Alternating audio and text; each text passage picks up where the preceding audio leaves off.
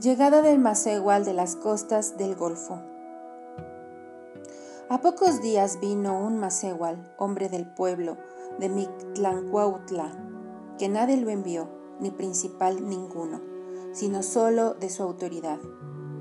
Luego que llegó a México, se fue derecho al palacio de Moctezuma y díjole, Señor y Rey nuestro, perdonadme mi atrevimiento. Yo soy natural de Mictlancuautla llegué a las orillas de la mar grande y vi de andar en medio de la mar una sierra o cerro grande, que andaba de una parte a otra y no llega a las orillas. Y esto jamás lo hemos visto. Y como guardadores que somos de las orillas de la mar, estamos al cuidado. Dijo Moctezuma, sea enhorabuena, descansad. Y este indio que vino con esta nueva no tenía orejas, que era desorejado. Tampoco tenía dedos en los pies, que los tenía cortados. Díjole Moctezuma a Petlacacatl, llevad a este y ponedle en la cárcel del tablón y mirad por él.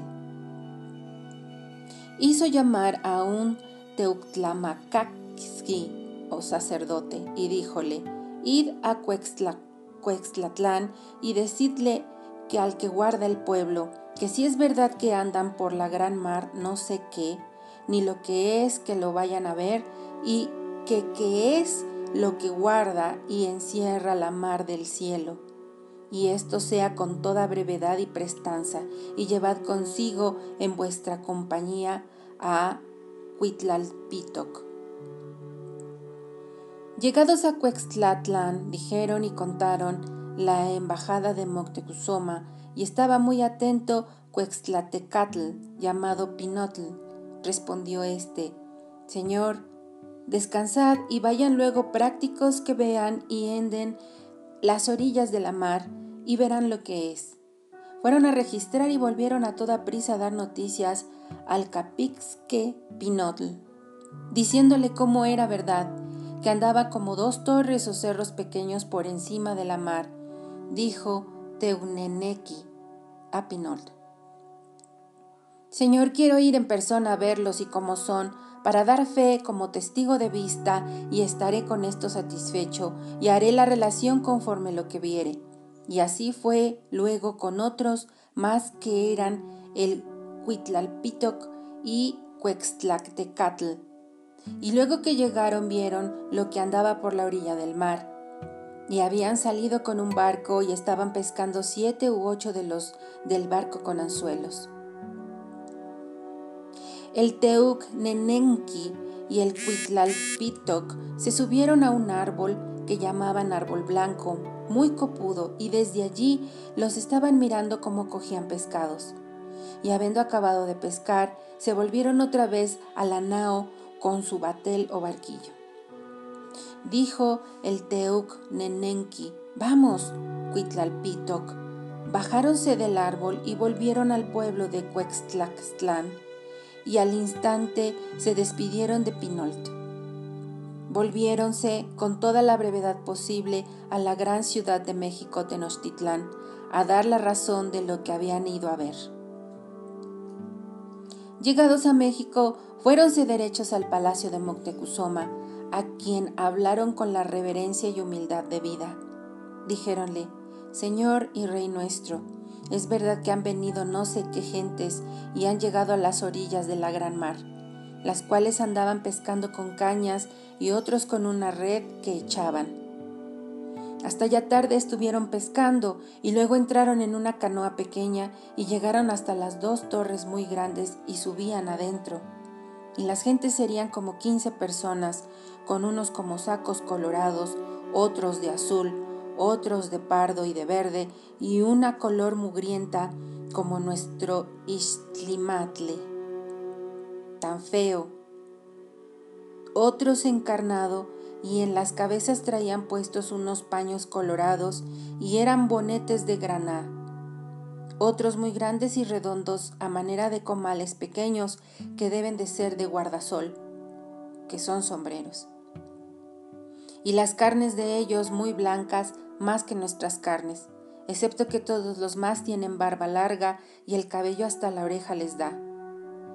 Moctezuma estaba cabizbajo, que no habló cosa ninguna.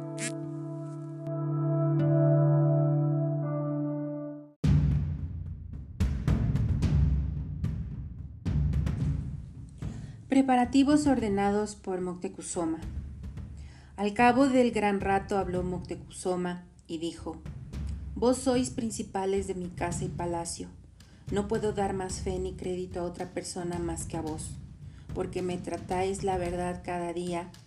Id ahora vos y el mayordomo y traedme al que está preso en la cárcel, que vino por mensajero de la costa. Idos por él a la cárcel a donde estaba entapiado. Fueron y abrieron las puertas.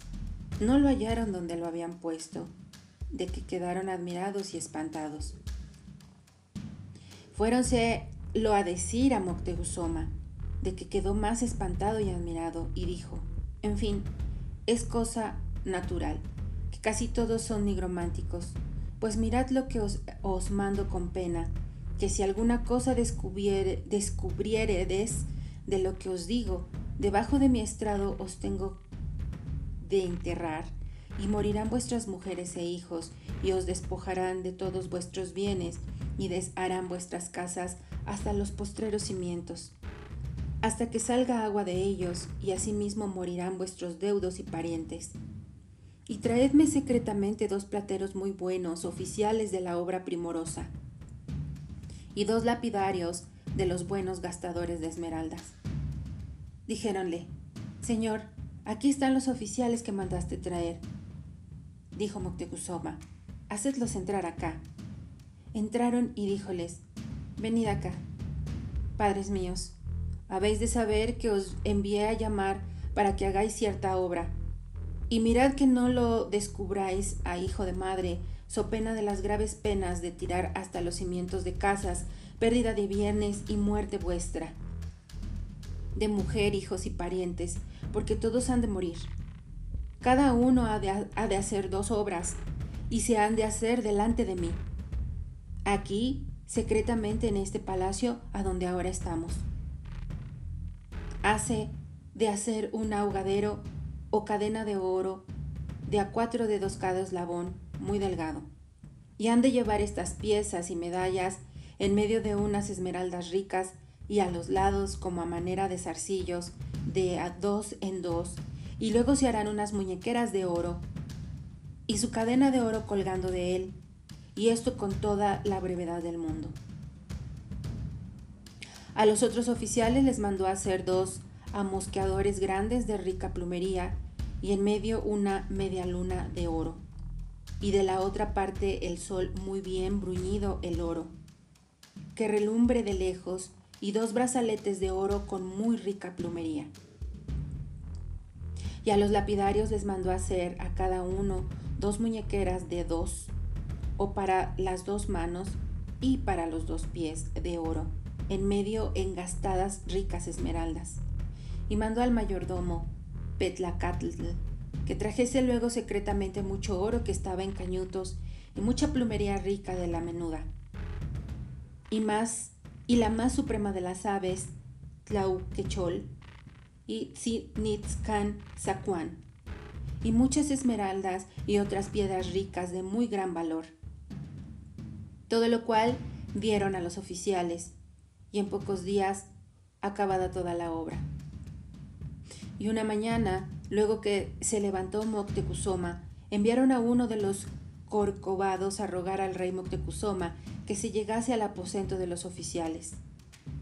Habiendo entrado, después de haberle hecho todos los, la gran reverencia, le dijeron, Señor nuestro, la obra toda está de todo punto acabada. Veisla aquí, Señor. Parecióle muy bien todo lo hecho a Moctezuma. Díjoles que estaba muy bien hecho y a su contento y placer. Hizo llamar a Petlacacatl, su real mayordomo, y díjole, a cada uno de estos, mis abuelos, dadles a cada uno una carga de mantas de las de a diez brazas y de a ocho y de a cuatro, y mantas ricas, pañetes, huipiles, naguas para mis abuelas, maíz, chile, pepita, algodón, frijol, a cada uno igualmente, y con esto se fueron muy contentos, los oficiales a sus casas.